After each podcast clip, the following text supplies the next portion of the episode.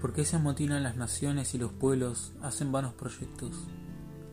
Los reyes de la tierra se sublevan y los príncipes conspiran contra el Señor y contra su ungido. Rompamos sus ataduras, librémonos de su yugo. El que reina en el cielo se sonríe y el Señor se burla de ellos. Luego los increpa airadamente y los aterra con su furor. Yo mismo establecí a mi rey en Sión, mi santa montaña. Voy a proclamar el decreto del Señor. Él me ha dicho, tú eres mi hijo, yo te he engendrado hoy. Pídeme y te daré las naciones como herencia y como propiedad los confines de la tierra.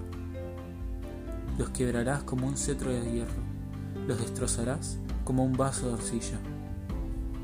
Por eso, reyes, sean prudentes, aprendan, gobernantes de la tierra, sirvan al Señor con temor, temblando, y les rendanle homenaje, no sea que se irrite y vayan a la ruina, porque su enojo se enciende en un instante. Felices los que se refugian en él.